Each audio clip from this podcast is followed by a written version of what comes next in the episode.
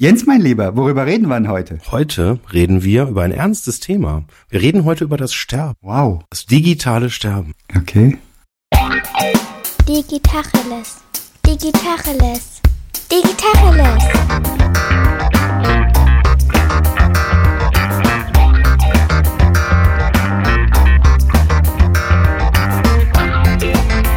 Mein Name ist Jens Wehrmann. Und ich heiße Eckehard Schmieder. So, und damit wir da heute mal nicht nur einfach mal nur so drauf losquatschen, haben wir uns einen Gast eingeladen. Und zwar ist das der Markus Müller. Der hat eigentlich Jura studiert. Ähm, ihr kennt ihn vielleicht als Gründer des Münchner Startups Nuicare ähm, oder als Investor der Firma AirUp. Ähm, einige kennen ihn vielleicht sogar schon ein bisschen länger, weil er ist nämlich so einer der Avantgardisten der deutschen Mobile-Szene. Der hat 2002 die Ubitex gegründet ähm, dann war er eine Zeit lang stellvertretender Bundesvorsitzender des, des Verbandes der jungen Unternehmer. Ähm, und äh, er hat dann sein Unternehmen im Alter von 37 Jahren an Research in Motion verkauft und war dann ganz lange Europachef von BlackBerry, was jeder von euch wahrscheinlich kennt. Ähm, so, und dann ist etwas passiert in seiner Vita, weswegen wir auch heute, glaube ich, hier zusammensitzen. Nämlich, er hat dann Ende 2014 ähm, einen etwas ungewöhnlichen Schritt gewählt, nämlich er ist ausgestiegen und hat dann laut eigener Aussage etwas gemacht, nämlich er wollte sich dann nur noch mit Dingen beschäftigen, äh, die ihm am Herzen liegen. Und dann hat er ein paar Sachen gemacht, die ein bisschen besonders sind. Also was ich persönlich wirklich äh, sehr spannend fand, ähm, er hat dann mit seiner Lebensgefährtin ähm, in Bern eine äh, Tantra-Massagepraxis erstmal eröffnet und dann noch etwas gemacht, was jetzt vielleicht ein bisschen widersprüchlich zur Tantra-Massage ist, nämlich er hat eine Ausbildung zum Hospizhelfer gemacht. Und er ist seit April 2017 der Vorstandsvorsitzende des Hospizdienstes Dasein in München und er arbeitet aktiv als Sterbehelfer. Ähm, in der Vorbereitung bin ich über den Blog gestolpert, der heißt hospiz.blog und dort lädt er ein, über das Thema Tod mal nachzudenken. Hallo Markus, wir freuen uns sehr, dass du heute Abend da bist. Hallo Jens, hallo Eckart, freue mich auch sehr, in eurer Runde dabei sein zu dürfen. Wow, das war ja eine Vita wie ein Krimi. Das ist ja krass. Total beeindruckend, Markus. Was hat dich zum Aussteigen bewegt nach, nach so einer wirklich veritablen Karriere? Ja, Aussteigen ist ein großes Wort und die Presse nutzt natürlich diese Extreme immer, um, um so zu polarisieren und um solche Geschichten zu erzählen. Das ist natürlich eine Entscheidung, die jetzt nicht über Nacht getroffen wurde, sondern die sich über viele Jahre eigentlich schon langsam vorbereitet hat. Und für mich war es, war es immer so, dass ich mich eigentlich mein ganzes professionelles Leben immer wie zwei Personen gefühlt habe, ein bisschen. Also es war wie so eine Art Schizophrenität in mir, dass ich immer so zwei Personen in mir gefühlt habe. Einmal diese vermeintlich äh, taffe Businessperson und dann der, der Mensch Markus, der sich Gedanken gemacht hat übers Leben, der sich Gedanken gemacht hat, warum bin ich hier, der spirituell auch war, der meditiert hat und der sich eben zum Beispiel auch für Tantra interessiert hat oder für Sterbebegleitung. Und diese beiden Personen habe ich nie zusammenbekommen. Also ich habe diese beiden Personas, die getrennt, sich für mich wirklich getrennt angefühlt haben, nie zusammenbekommen. Ich hatte damals eine Freundin, und das war so eindrücklich für mich, die hat mich mal die war mal mit mir zusammen auf einer Veranstaltung, ich weiß gar nicht mehr, in irgendeinem Business-Event war das. Und sie war das erste Mal mit mir auf so einem Event und hat mir danach gesagt, äh, sie hat mich überhaupt nicht wiedererkannt. Sie, sie wusste gar nicht, wer da neben ihr steht. Sie, sie kennt die Person nicht. Und das habe ich zwar schon lange gefühlt, aber das war dann nochmal so bildlich äh, mir bewusst geworden, dass ich tatsächlich irgendwie zwei Leben lebe. Und das ist auf Dauer einfach anstrengend, sowas, wenn man sich quasi ständig irgendwie äh, verstellt oder ständig das Gefühl hat, man kann nicht integriert sozusagen beide Anteile, die man eben hat, äh, gemeinsam leben. Und das war eigentlich dann am Schluss der, der, der letzte ausschlaggebende Punkt, dass ich ein Buch gelesen habe oder beziehungsweise eigentlich nur das Inhaltsverzeichnis ähm, am Flughafen mir mal kurz durchgelesen habe. Das heißt fünf Dinge, die Sterbende am meisten bereuen. Und da waren die Top 5 von einer Krankenschwester, die über 1000 Sterbende interviewt hat und gefragt hat, was würdet ihr denn anders machen, wenn ihr noch mal leben könntet. Und diese Top 5 waren eben im Inhaltsverzeichnis aufgegliedert und ich wusste, als ich die gelesen habe, wenn ich so weitermache und nichts ändere, dann werde ich die gleichen fünf Dinge auch bereuen, wenn ich mal irgendwann auf dem Sterbebett lieg. Und damit war für mich klar, so kann ich nicht weitermachen, ich muss was ändern. Was, was waren denn das für Dinge, um Gottes Willen? Ich bin total nervös gerade.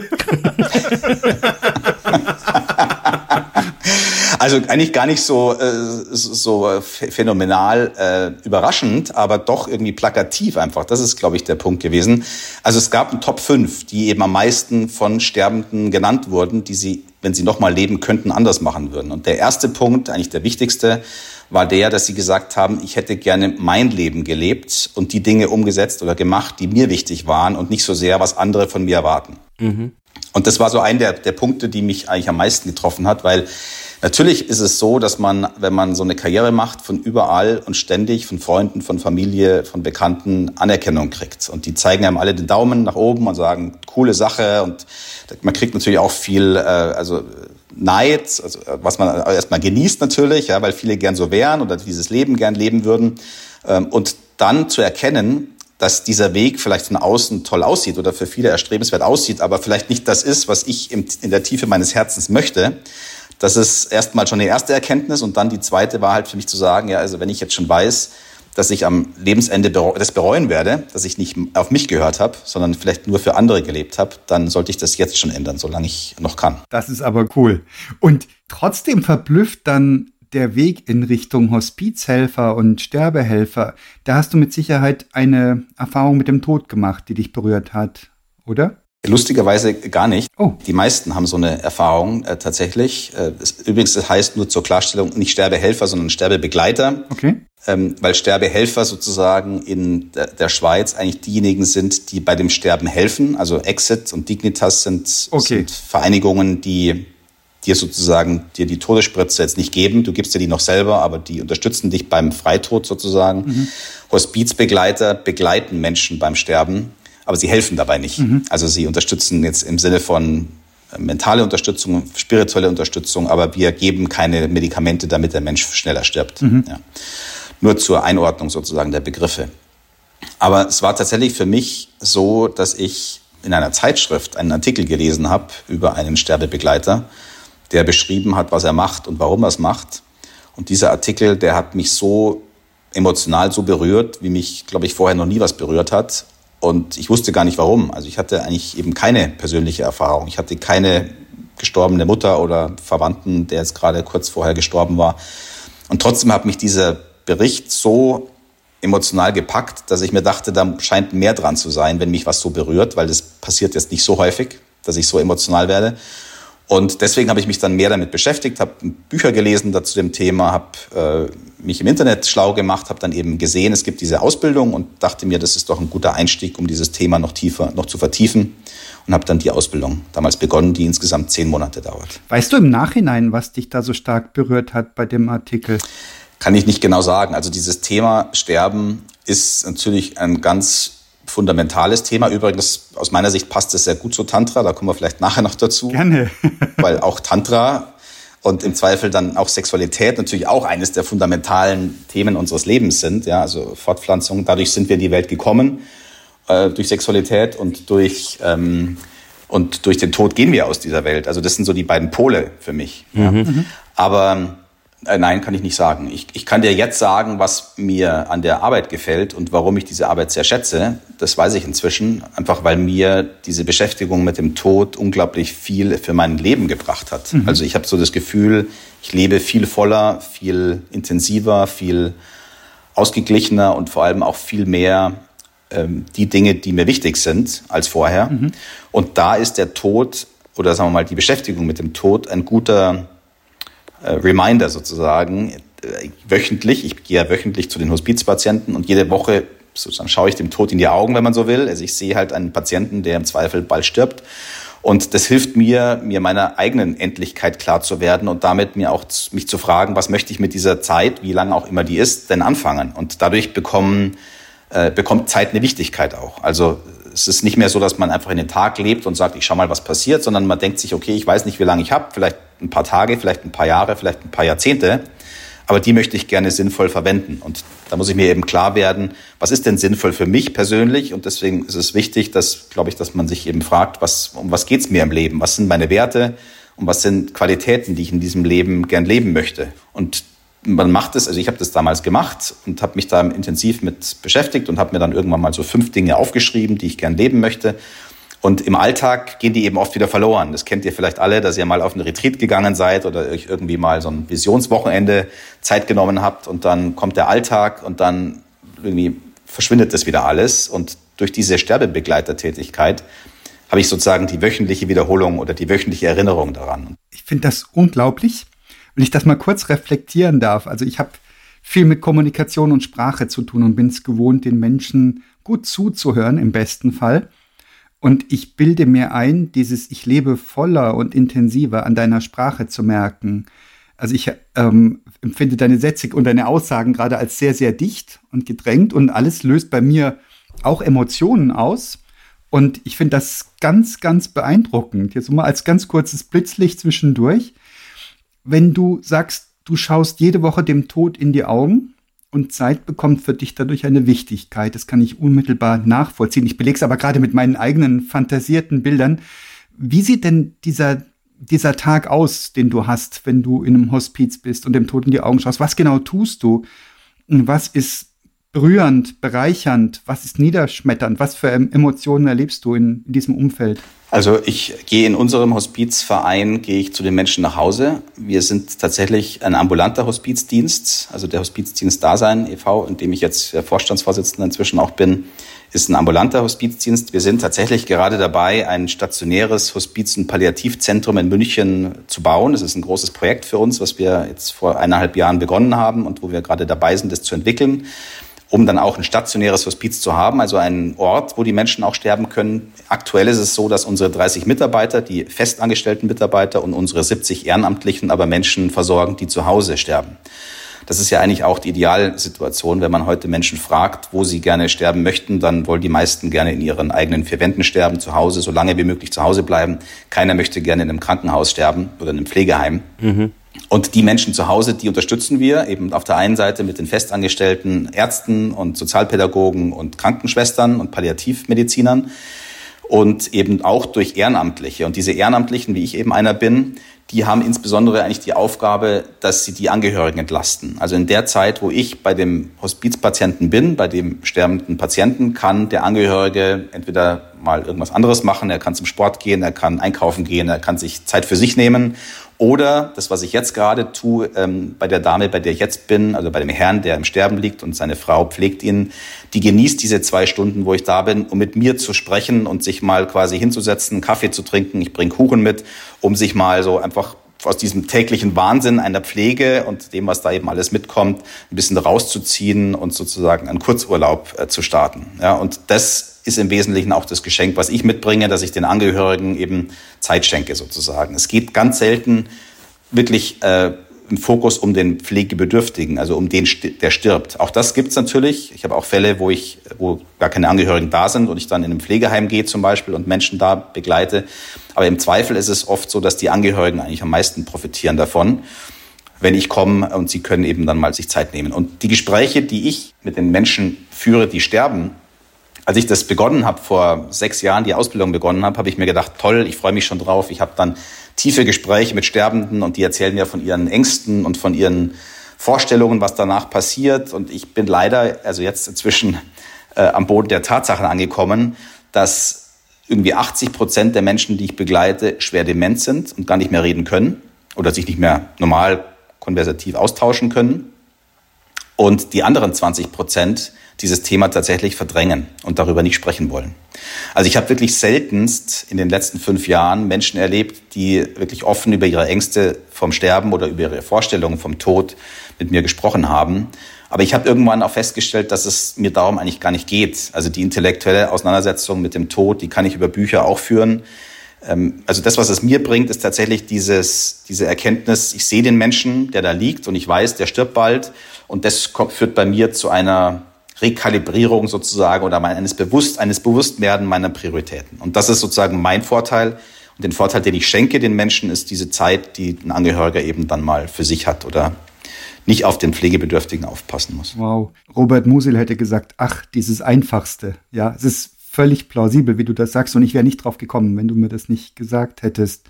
Ich erinnere mich an meine Großmutter, die war schon 70, als ich geboren wurde. Die ist im vorvorigen Jahrhundert geboren worden und ähm, die hatte in ihrem Alter, sie ist relativ alt geworden, fast 90, hatte immer gesagt, äh, ja, macht noch mal ein Bild von mir. Damals waren Fotos teuer, da gab es noch keine digitale Fotografie.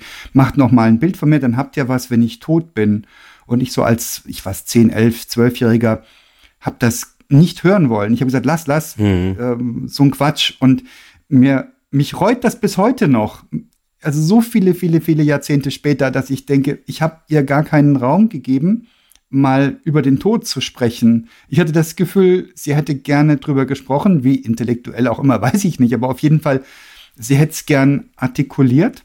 Mhm. Und ähm, mit zunehmendem Alter, jetzt brauchen wir keine Zahlen, denn beim einen fängt es da an, beim anderen da an. Ich fange auch immer öfter an, mich mit dem Tod zu beschäftigen, aber deutlich passiver als du, Markus. Also deutlich so, hm, ich denke mir, was habe ich schon gemacht, ähm, was ich machen wollte und ähm, beflügelt mich das. Ich finde das so beeindruckend und so konsequent und so richtig, dass du dich wirklich mit dem Tod befasst. Und es kommt zu diesen einfachen Dingen, red halt mit den Angehörigen, die brauchen das ganz dringend mal einen Ausgleich. Ne? Ich finde das, ich finde das total fantastisch. Mir fällt auf bei dir, dass du ähm, zweimal so Zahlen, ähm, so Listen benannt hast. Einmal die fünf Dinge, die Menschen am meisten bereuen. Und du hast auch gesagt, es gibt fünf Dinge, die du gerne verwirklichen möchtest. Markus, willst du uns teilhaben lassen? An den fünf Dingen, ja, kann ich gerne. Das ist tatsächlich inspiriert durch ein Buch, das heißt The Big Five for Life. Ja. Oha, ja, ja, das kenne ich. Äh, von Strelecki, der ja auch sagt in dem Buch, also ich finde es ein ganz tolles Buch, eins, eins der besten Bücher, die ich je gelesen habe, auch sehr empfehlenswert für Unternehmer übrigens oder für Führungskräfte allgemein, ähm, der ja sagt unter anderem in dem Buch, man soll sich mal an sein, an sein Lebensende katapultieren in seiner Vorstellung und sollen auf sein Leben zurückblicken und sich dann fünf Dinge überlegen, die, wenn sie in dem Leben passiert wären, einem die Möglichkeit geben würden, in Frieden zu sterben. Also zu sagen, ich habe ein erfülltes Leben gehabt, diese fünf Dinge sind passiert, die waren sozusagen mein Ziel oder das war mein, mein Wunsch, so zu leben und ich kann jetzt in Frieden gehen.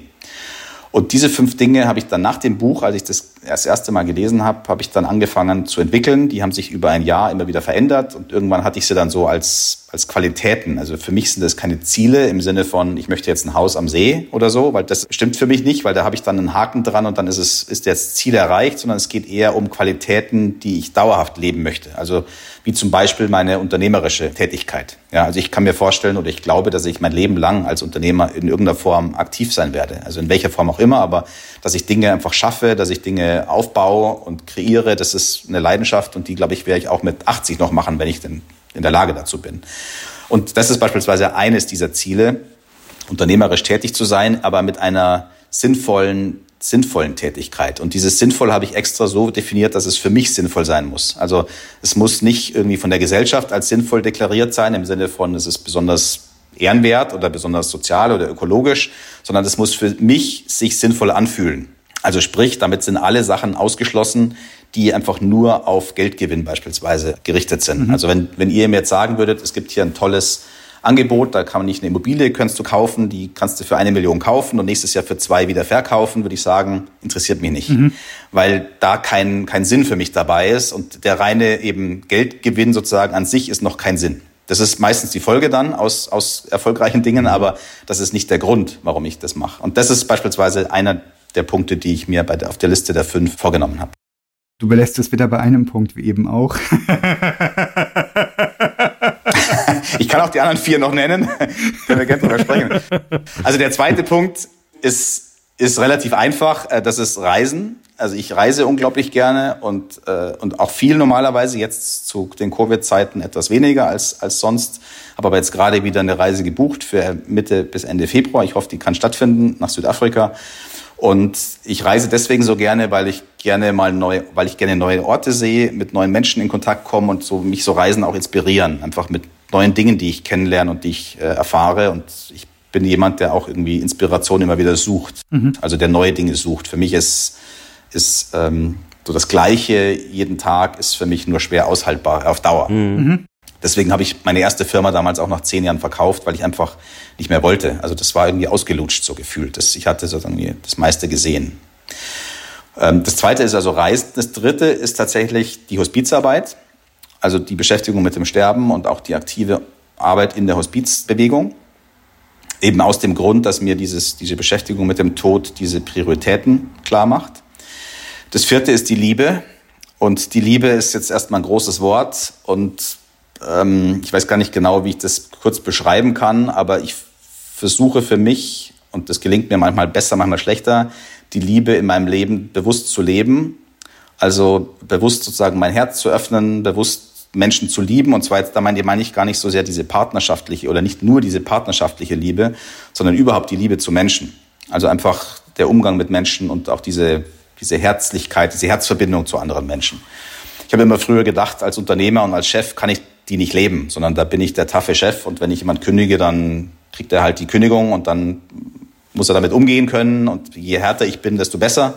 Und inzwischen weiß ich, dass das nicht sein muss, sondern dass man das auch sehr empathisch tun kann und eben sehr herzlich tun kann, mit, mit viel Herz sozusagen ja. oder mit einem offenen Herzen. Und da muss ich mich immer wieder dran erinnern, weil das eine Sache ist, die, ähm, also da falle ich ab und zu in so die alten Muster, dass sich mein Herz wieder so gefühlt ein bisschen verschließt und ähm, da muss ich bewusst sozusagen dann wieder in die Öffnung gehen. Ja. Und die fünfte Sache ist eine Sache, das ist tatsächlich die einzige von den fünf, die ich noch gar nicht angegangen bin bisher. Und da kommt die Zeit, glaube ich, noch dafür. Und zwar bin ich der Meinung, dass wir Menschen nicht als Einzeltiere sozusagen geboren sind oder als Einzelwesen oder auch nicht als Paarwesen, die in einer Wohnung zu zweit oder zu dritt äh, in einer großen Stadt leben, sondern ich glaube, wir sind eher Rudelwesen, also sprich Gemeinschaftswesen, die in der Gemeinschaft leben. Und ich möchte gern irgendwann mal wahrscheinlich eine Gemeinschaft gründen, wo in der dann vielleicht 40, 50, 100 Menschen zusammenleben ähm, und zwar möglichst natürlich in verschiedenen Generationen. Ich glaube, dass das auch ein ganz spannendes Modell für die Zukunft wird. Also eigentlich kommt es ja aus der Vergangenheit. So also hat man früher gelebt in Dörfern, aber ich glaube, das könnte auch für die Zukunft ein tolles Modell sein. Gerade das ganze Thema Pflege, über das wir vielleicht nachher noch sprechen, würde so wahrscheinlich auch gelöst werden können, wenn da verschiedene Generationen zusammenarbeiten und zusammenhelfen. Und mein Ziel wäre es eben so einen Ort zu finden, an dem man gemeinsam wohnt und in, mit dem man gemeinsam aber in dieser Gemeinschaft auch irgendeine Art von Projekt realisiert. Also irgendeine Aufgabe sozusagen sich setzt und die dann realisiert in einer Gemeinschaft. Aber nicht nur eben, so wie ich das jetzt tue, in der, also man hat seinen Job und in, bei Nui in der Firma realisieren wir unsere Vision mit Nui. Und dann gehe ich nach Hause und realisiere meine häusliche Vision sozusagen, sondern dass man das verbindet miteinander, mhm. dass man beides miteinander lebt. Mhm. Du sprichst von den Herzensverbindungen, das kann ich ganz extrem gut nachspüren. Und bei mir scheitert es ganz oft an der Geduld, an, an, dem, an dem Gefühl, da ist jemand ganz anders unterwegs als ich und ich habe die Zeit nicht und die Wahrheit ist, ich nehme mir die Zeit nicht, mich da reinzufühlen, jeden Einzelfall. Wie geduldig bist du mit Menschen? Wie gehst du um mit, mit deinen eigenen, keine Ahnung, Bedürfnissen, wenn du sagst, eigentlich würde ich hier Menschen erreichen wollen, ich erreiche den aber nicht. Hast du da spezielle Wege, dahin zu kommen? Also ich bin auch tatsächlich ein sehr ungeduldiger Mensch. Ich, ich bilde mir ein, etwas weniger ungeduldig zu sein als noch vor 20 Jahren. Also ich bilde mir ein, auf dem Weg da etwas erreicht zu haben. Ich müsste mal andere Menschen fragen, ob das so ist. Aber ähm, da, da klafft sicherlich bei mir auch die Realität und der Anspruch noch auseinander. Und ich ertappe mich oft auch gerade im, im beruflichen Kontext ertappe ich mich oft dabei, dass ich, dass ich zu ungeduldig bin und auch gerade wenn Menschen irgendwie nicht schnell genug Dinge verstehen, mhm. dann wäre ich wahrscheinlich auch ein bisschen ungerecht äh, in dem Moment dann. Und da ist es dann gar nicht so, also das sind dann die schwersten Momente, das Herz aufzumachen, ja, und dem Menschen eben auf dieser Herzebene zu begegnen. Aber gerade da wären sie eigentlich so wichtig. Mhm. Also wie gesagt, da klafft bei mir Anspruch und wirklich auch auseinander und ich versuche mein Bestes und ich wie gesagt, bilde mir ein, dass ich da auch ein Stück weiter gekommen bin, aber da ist noch lange nicht Schicht im Schacht, da ist noch viel Potenzial nach oben. Das heißt, das ist hier so ein bisschen auch in der äh, Analogie äh, von The Big Five for Life, wo das quasi, wo die Liebesvision auch mit der Unternehmensvision ja sehr, sehr eng auch Hand in Hand geht, wo es ja auch um ja die die Möglichkeit geht, sich frei zu entfalten, halt auch ja das zu tun, wofür, woran man glaubt, wo, wo, wo man seine Hoffnung drin findet und was man auch letztlich halt auch im geschäftlichen Kontext halt auch liebt. Genau, das ist so diese Verbindung dieser zwei Welten, von der ich vorher gesprochen habe, dass ich eigentlich nie verstanden oder nie, das hat sich nie richtig angefühlt, diese Liebe äh, an der Tür also ein, der Eintritt sozusagen ins Büro abzugeben und zu sagen, jetzt draußen lebe ich die und versuche die auch zu leben und im Büro mache ich eigentlich das Gegenteil. Ja. Deswegen ähm, heißt es jetzt nicht, dass ich mit jedem Mitarbeiter meine tiefsten äh, Beziehungsprobleme bespreche, Aber wenn ich das Bedürfnis hätte, übrigens, würde ich das auch tun. Also wenn ich das Bedürfnis hätte, mit einem Mitarbeiter oder mit einem Kollegen das zu besprechen, dann würde ich heute wäre ich dann, würde ich dann nicht denken, nee, das ist jetzt Business-Kontext, das darf ich hier nicht. Ja. Sondern wenn ich das Gefühl hätte, das passt hier oder ich habe das Bedürfnis, mit dem darüber zu sprechen, dann würde ich das heute auch machen. Ja. Früher hätte ich das nicht getan. Ich glaube, das ist jetzt im Geschäftskontext, da ist das, die Terminologie Liebe natürlich auch erstmal missverständlich, weil da natürlich auch viele äh, Dimensionen rein äh, interpretiert werden können, die jetzt im geschäftlichen Kontext erstmal nicht so wahnsinnig viel zu suchen haben, wenn man das jetzt ersetzt durch Vertrauen oder durch äh, äh, ähm, Respekt oder da gibt's viele andere äh, Wertebegriffe, die da dann besser passen in den geschäftlichen Kontext und dann wird da sehr, sehr schnell ein Schuh draus, finde ich jetzt. Ja, nee, ich wollte nur sagen, Liebe ist ein so großes Wort und so oft natürlich auch missverstanden und jeder hat da seine eigene Interpretation davon. Ja, Ich würde ganz ehrlich, ich, ich finde, man kann Liebe auch mit Gott sogar austauschen, das Wort. Also es gibt, äh,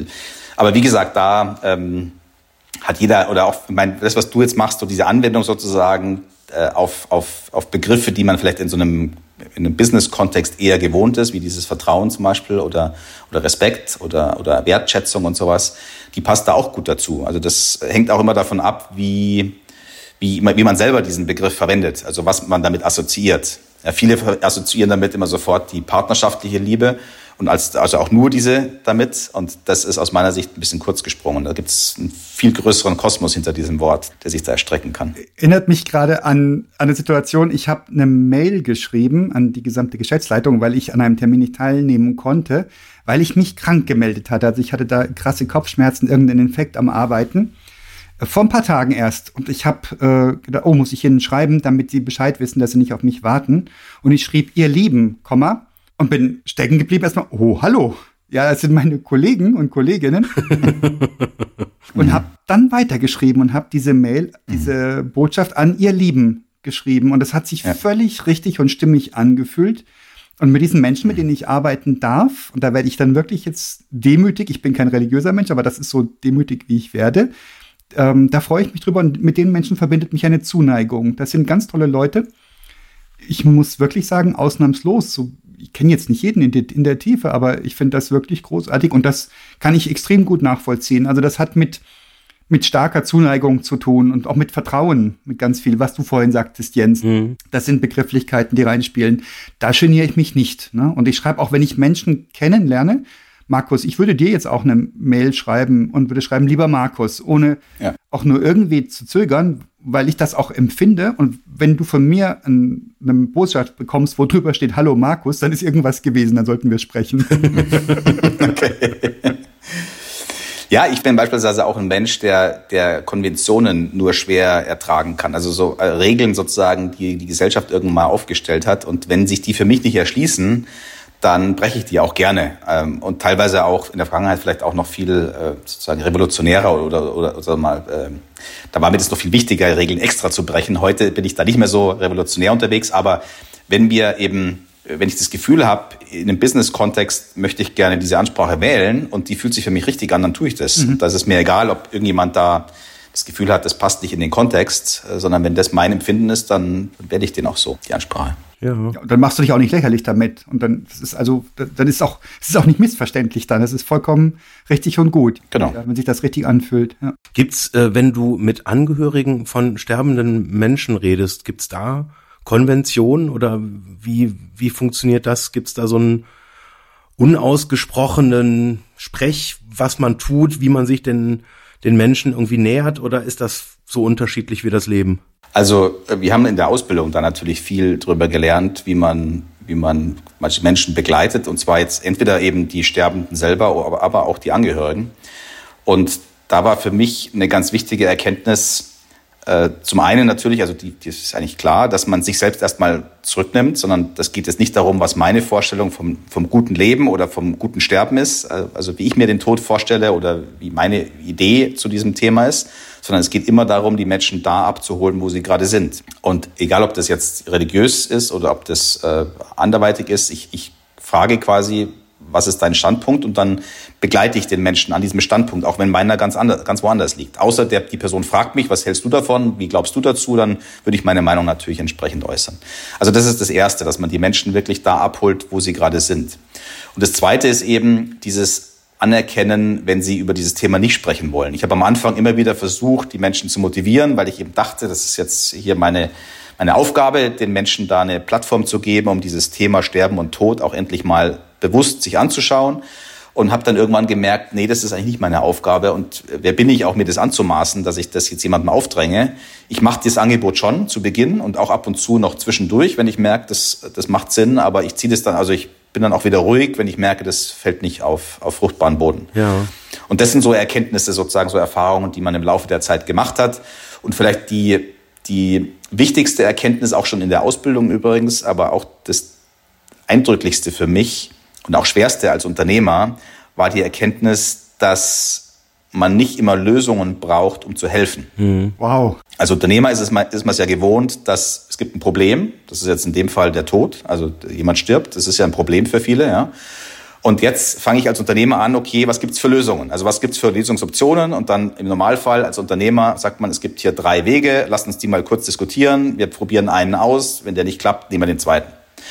Und du merkst halt bei dem Thema Tod, bin ich in den gleichen Modus gekommen und habe auch versucht, den Angehörigen oder den Sterbenden eben Lösungsmöglichkeiten anzubieten. Und dann merkst du schnell, die gibt's nicht. Also der Tod ist einfach final. Es gibt da kein, keine Möglichkeit, dieses Problem zu lösen. Und dann merkst du, dass es gar nicht darum geht, jetzt eine Lösung anzubieten, sondern es geht eigentlich darum, da zu sein. Deswegen finde ich auch den Namen unseres Vereins so schön. Der heißt ja Dasein, der Hospizverein sondern es geht wirklich nur darum, da zu sein. Und dann spüre ich, und das war für mich auch eine völlig neue Erkenntnis, dass dieses Dasein eine wahnsinnige Qualität ist und eine wahnsinnige Energie hat. Also man würde ja jetzt als Unternehmer sagen, wenn ich da nur sitze und nichts tue, dann ist es verschwendete Zeit. Also warum, warum sitzt du da rum? Also überleg dir halt irgendwas oder mach irgendwas oder komm ins Handeln sozusagen. Ja? Und in diesem Fall ist es aber so, dass dieses Dasein, dieses Dasitzen und präsent, das ist der Unterschied. Also es geht schon darum, präsent zu sein, also auch mit seinem Geist präsent zu sein. Ich, mhm. ist ja nicht so, dass ich da sitze und dann nebenbei an die nächste den nächsten Einkauf denke oder meinen nächsten Pitch äh, vor irgendwie Investoren oder so, sondern man ist schon präsent. Man ist da, man ist präsent, man ist wirklich mit seinem ganzen Geist da. Aber dieses Dasein hat eben unglaubliche Stärke. Und ich habe das bei einer 94-Jährigen mal gemerkt, die im Sterben lag. Und es war, ich glaube, am Tag danach ist die gestorben. Ich war am Tag davor bei ihr und saß an ihrem Bett und sie hat halt dieses, diese Rasselatmung gehabt, die man bei Sterbenden am, ganz am Ende oft hört. Und sie hat geschlafen, sie hat, war nicht mehr präsent.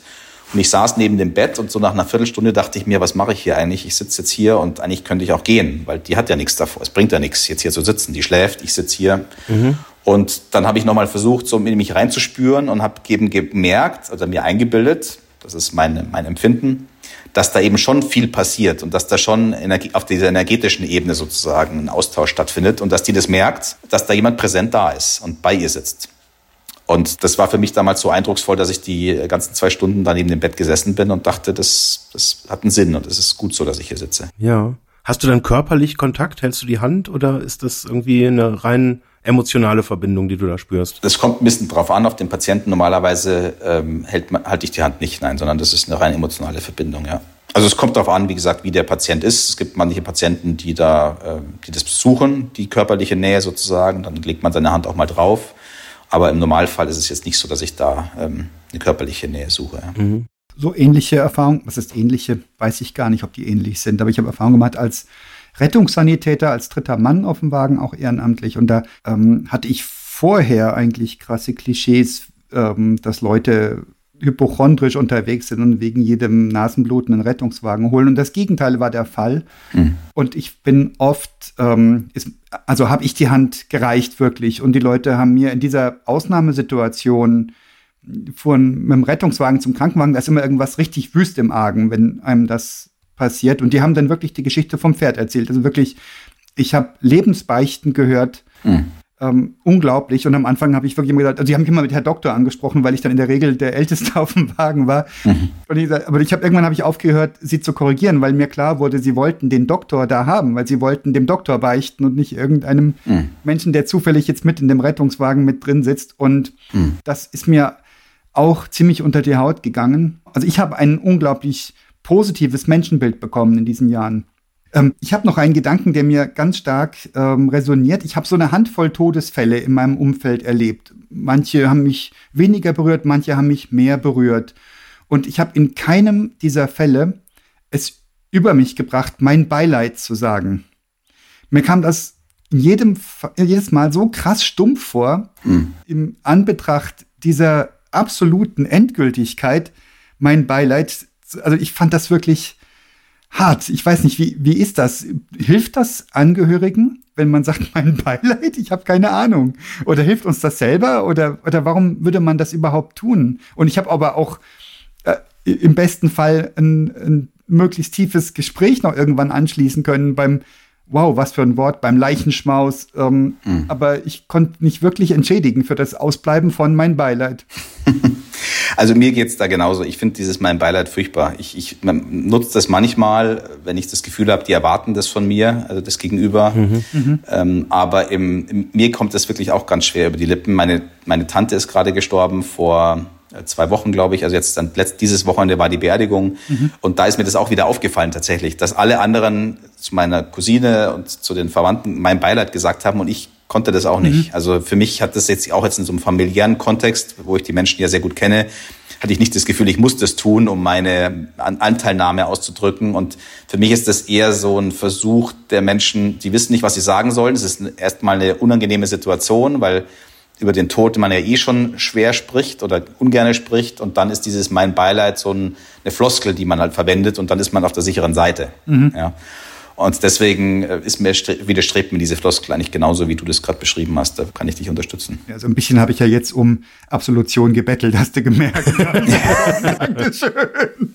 nee, aber es ist lustig, weil mir das am Wochenende wieder aufgefallen ist. Ja? Also bei der Beerdigung ist mir das wirklich wieder bewusst geworden. Ich habe es auch tatsächlich nicht gesagt, mhm. dieses Wort, ja, oder dieses, diesen Satz sondern ich habe einfach versucht, mit jedem der Betroffenen, also die Kinder waren halt da, meine Cousinen sind es ja, individuell zu sprechen. Und äh, bei dem Leichenschmaus zum Beispiel auch wieder gemerkt, wie, wie toll es ist, wenn ich saß meiner Cousine da gegenüber und sie hat dann eben erzählt vom aus dem Leben ihrer Mutter. Mhm. Und wie toll es ist, wenn man dann auch äh, eben da so zusammensitzt in der Familie und eben das nochmal so Revue passieren kann und, und rekapitulieren kann. Ja, was war das für ein Mensch und was hat der erlebt und, und wie waren die Erlebnisse mit der Person? Mhm. Und das ist ja auch ein, das ist ja auch ein wichtiger Prozess, dieses, dieser Trauerprozess. Es ist zum Beispiel so, dass dieses Leichenwaschen, also diese Leichenwaschung, vielleicht kennt ihr das noch, das mhm. ist ja ein traditioneller Vorgang eigentlich, den früher die Familien gemacht haben, um die, um die Leichen eben vorzubereiten auf die Beerdigung. Das wird heute ja leider nicht mehr von den Angehörigen gemacht, sondern von den, von den Bestattungsunternehmen. Die machen dann die Leichenwäsche. Aber ursprünglich war die Leichenwäsche dafür gedacht, dass die Menschen begreifen, dass der Mensch tot ist. Mhm. Also begreifen, die, die Leiche begreifen und sie anfassen und eben waschen. Ach, ja. Und dieses Begreifen hat ja also so einen bildlichen, bildlichen Wortsinn sozusagen, dass man eben begreift, der, da ist keine Seele mehr drin. Da ist diese Person, mhm. die, also dieser Körper, der vor mir liegt, den ich gerade wasche, der ist nicht mehr diese Person. Mhm. Und das ist ein ganz wichtiger Schritt in diesem, in diesem Trauerprozess, ein ganz wichtiger Erkenntnisschritt, der leider heute den Menschen eigentlich verwehrt bleibt, mhm. weil nur ganz wenige sich wirklich trauen, dieses, dieses Ritual auszuführen. Haben wir delegiert, ne? Das, genau. Ja, Trauen ist auch spannend, ja. Als mein Schwiegervater im ähm, Leichenhaus, ich weiß nicht, wie man das nennt, wirklich vor seiner Verbrennung nochmal aufgebahrt war und meine Frau und ich kamen und unsere drei Kinder mitkamen, da hatten wir auch unsere Kinder gefragt, wer den Opa nochmal sehen möchte. Mhm. Und ähm, die beiden Älteren haben das abgelehnt. Die waren da verunsichert. Die haben das wahrscheinlich schon von uns oder der Umwelt oder mhm. von wem auch immer aufgenommen. Das ist jetzt irgendwie nicht gut. Ja. Und die Jüngste hat gesagt, ich will das sehen. Und die ist mit reingekommen und hat völlig natürlich gesagt, oh, der ist ja ganz klein geworden und, und solche Beobachtungen. Also mhm. mit der größten Selbstverständlichkeit der Welt, die einem da die Tränen in die Augen treibt. Also einem auch ein bisschen das eigene ja. Verquersein äh, vor Augen führt. Ne? Was, was wehren wir uns gegen den Gedanken ja. unserer eigenen Endlichkeit? Hat das, hat dieses, diese äh, quasi ja beispiellose Tabuisierung des Themas Sterben, äh, hat das was damit zu tun, dass wir uns insgeheim irgendwie alle wünschen, dass wir einfach nicht sterben, dass wir un, un, unendlich sein wollen, dass wir irgendwie etwas tun wollen, weiß ich, man sagt ja auch mal so schön den Fußabdruck mhm. irgendwie so auf dem Planeten hinterlassen. Das ist ja im Prinzip auch ein Motiv der Unsterblichkeit, mhm. dass sich die anderen dann noch daran erinnern, was man sozusagen vollbracht hat. Ähm, fand ich jetzt übrigens ganz spannend, dass das bei deinen fünf Thesen vorher nicht äh, mit dabei war, quasi dieses Unsterblichkeitsmotiv. Ähm, ist das das oder gibt's da ganz andere Effekte? Also ich bin ja kein Wissenschaftler in dem Bereich, deswegen kann ich da jetzt auch nur, nur mutmaßen. Also die, dieser und dieses Unsterblichkeitsmotiv übrigens, was man oft bei bei sehr erfolgreichen älteren Unternehmern sieht, die dann irgendwie so alles erreicht haben gefühlt und dann nochmal 10 Millionen Spenden an der Uni, damit der Saal irgendwie nach ihnen heißt. Ja. Ähm, das ist wirklich so. Also die größte Straße bei uns im Dorf. genau, genau. Kauft dir eine Straße. Ähm, das kann ich zumindest aktuell überhaupt nicht nachvollziehen. Also für mich ist es überhaupt kein Ziel oder hat für keinen Wert auch irgendwas für, eine, für die Nachwelt sozusagen. Bei mir ist es allein schon so, wenn ich mir meine Beerdigung vorstelle, dann habe ich auch meinen Verwandten schon gesagt, äh, falls ich sozusagen schon früher gehen sollte, dann soll die Beerdigung so sein, wie die das wollen, weil die Beerdigung ist ein Abschied für die Angehörigen eigentlich. Also ich bin dann schon weg, ich bin sozusagen schon, habe mich schon verabschiedet, sondern die, die müssen dann nicht das Lied spielen, was ich am schönsten finde, oder oder die Rede halten von dem Text, den ich am tollsten finde. Wenn ihnen das hilft, können sie das gern tun. Aber die Beerdigung ist eine, eine Feierlichkeit oder ein, ein Ritual für die Angehörigen, für die Hinterbliebenen und nicht für den, der gestorben ist. Was für ein schlauer Gedanke. Ja, super. Ja, komm da mal. Wieder das Einfachste. Ja, genau. So einfach ist es eigentlich. Ja. Obwohl man dazu sagen muss, dass ich von Angehörigen oft ge gehört habe, dass wenn der Verstorbene vorher definiert hat, was er denn sich wünscht für die Beerdigung sozusagen, ja. dann fühlen sich viele Angehörige erleichtert, weil sie sagen, dann muss ich mir keine eigenen Gedanken machen. Ja, dann kann ich sozusagen das nehmen, was der vorgegeben hat. Ich führe das, ziehe das so durch die Beerdigung und dann bin ich safe. Ja, weil viele fragen sich natürlich dann bei der Beerdigung, ja, was hätte denn der Papa äh, gewollt oder welche Musik mehr hätte er gewollt oder welches und ich habe da auch mit meinen Eltern übrigens ein sehr offenes, einen offenen Dialog zu dem Thema und äh, die haben mir auch gesagt, macht das so, wie ihr das wollt. Ja? Also macht es so, dass es euch gut tut und versucht nicht uns da irgendwie einen Gefallen zu tun, weil es geht darum, dass ihr mit dieser, mit dieser Trauer umgeht und diesen Prozess sozusagen besser bewältigt. Dafür ist eigentlich die Trauerfeier da und nicht um nochmal dem, dem Toten, der das eh nicht mehr mitbekommt, noch zu huldigen. Ja, ich kann mich noch an ein ganz äh, äh emotionales ähm, äh, so, so ein Element erinnern. Wir haben auch mal eine App umgesetzt, da ging es tatsächlich auch um die Vorbereitung äh, auf den Tod. Äh, und da war, da konnte man so eine Art Steckbrief äh, dann ausfüllen. Ähm, auch eher mit emotionalen Dingen. Und eins, was mich unglaublich erwischt hat, ähm, war diese Vorstellung, welchen Song würdest du wollen, dass man auf deiner äh, Trauerfeier mhm. spielt. Und allein nur diese Vorstellung ähm, mir das dann vorzustellen, wie, wie ich da quasi in der Kiste lieg und halt so die, die Verwandten und irgendwie die Familie da drum rumstehen mhm. und dann quasi diesen Song hören, den ich mir vorher überlegt habe. Das ist irgendwie, da, da steckt schon so viel Emotion halt irgendwie drin. Also ja, ich weiß nicht. Also mich hat das komplett irgendwie so äh, volle Breitseite erwischt. Ja. Allein nur diese simple Vorstellung, dass das plötzlich ja ein Bild ist, was ich einfach sehr konkret dann doch vor meinem gedanklichen Auge halt irgendwie sehen konnte. Mhm. Ich danke dir für das Stichwort App, lieber Jens. Wir hatten uns ja vorgenommen, über die Digitalisierung beim Sterben zu reden, aber es ist eigentlich, das Thema ist so groß und so mächtig und ich ähm, spüre deine, deine Nähe, Markus. Auch einiges so an Souveränität, die du hier vermitteln kannst, dass, dass ich verleitet bin, gar nicht mehr über das Digitalisieren zu sprechen. Aber du hattest uns ja auch zur Vorbereitung dieser Sendung einen Hinweis geschickt, was es schon für Dinge gibt ähm, bei, ähm, im Zusammenhang mit Sterben und dem Tod und Digitalisierung. Hast du da Beobachtungen gemacht, in, wo du sagst, das geht in die richtige Richtung oder in die falsche? Oder was ist deine Haltung? Sterben und Digitalisierung? Mhm. Also für mich ist, ist Sterben äh, maximal analog erstmal. das ist tatsächlich so, ja. Ist doch digital vorher und nachher, oder? Es gibt nur Ja oder Nein, oder nicht? das ist richtig, ja. Aber wenn man, also es gibt für mich nichts analogeres als, als wirklich zu sterben, weil in dem Moment sozusagen ja kein Computer den Geist aufgibt und kein Chip sozusagen äh, abgeschaltet wird, sondern das Bewusstsein ähm, quasi irgendwie den Körper verlässt. Und mhm. das ist äh, was sehr analoges, finde ich. Deswegen ist für mich, also die Gefahr ist so ein bisschen, dass man, wenn man über den Tod spricht und dann in diese, auf diese digitalen Themen kommt, man dann ausweicht auf ein Feld, in dem man sich wohlfühlt. Mhm. Ja, also in dem man sozusagen sich auskennt und das ist ja bei mir auch so. Ich bin ja auch seit 20 Jahren in der Digitalisierung unterwegs. Und dann sozusagen dieses emotionale Thema Tod und Sterben so ein bisschen auf eine abstrakte Ebene hebt und sich ein bisschen distanziert davon. Ja, also was nicht heißt, dass es nicht tolle digitale Lösungen gibt, die einem bei bestimmten Dingen helfen, wie bei einer Patientenverfügung zum Beispiel mhm. oder den digitalen Nachlass zum Beispiel, dass man heute viele Profile auf Facebook und auf LinkedIn und so weiter dann halt irgendwie ist ja die Frage, was passiert mit denen, wenn ich mal tot bin. Das sind alles wichtige Dinge und da macht es auch total Sinn, da Lösungen zu haben. Ähm, aber sie haben jetzt für mich nichts mit dem Thema Tod zu tun. Das ist so ein bisschen wie wenn ich äh, äh, weiß ich nicht, äh, Immobilien-Scout sozusagen, ähm, ist jetzt auch nur ein Mittel um, zum Zweck, um ein Haus zu kaufen. Ja? Also ja. das Haus am Schluss hat ja eine ganz, äh, das hat ja nichts mit Immobilien-Scout zu tun, sondern das ist ja eine Energie, die ich hier spüre, ja. oder das ist ein, mhm. ein, Ort, den ich, wo ich gerne bin. Äh, Immobilien-Scout ist sozusagen nur ein Weg dahin. Ja? Und so sind diese digitalen Lösungen halt eine Hilfe, die lösen Probleme, die sonst halt irgendwie nicht gelöst sind. Ja? Also ich habe teilweise auf LinkedIn sehe ich manchmal Menschen, mit denen ich mal verbunden war, die schon gestorben sind und wo halt dann, wenn der Geburtstag kommt, Leute auf herzlichen Glückwunsch zum Geburtstag klicken. Ja, weil sie halt nicht wissen, dass der gestorben ist oder ja. ja. also dem nicht so nahe gestanden sind.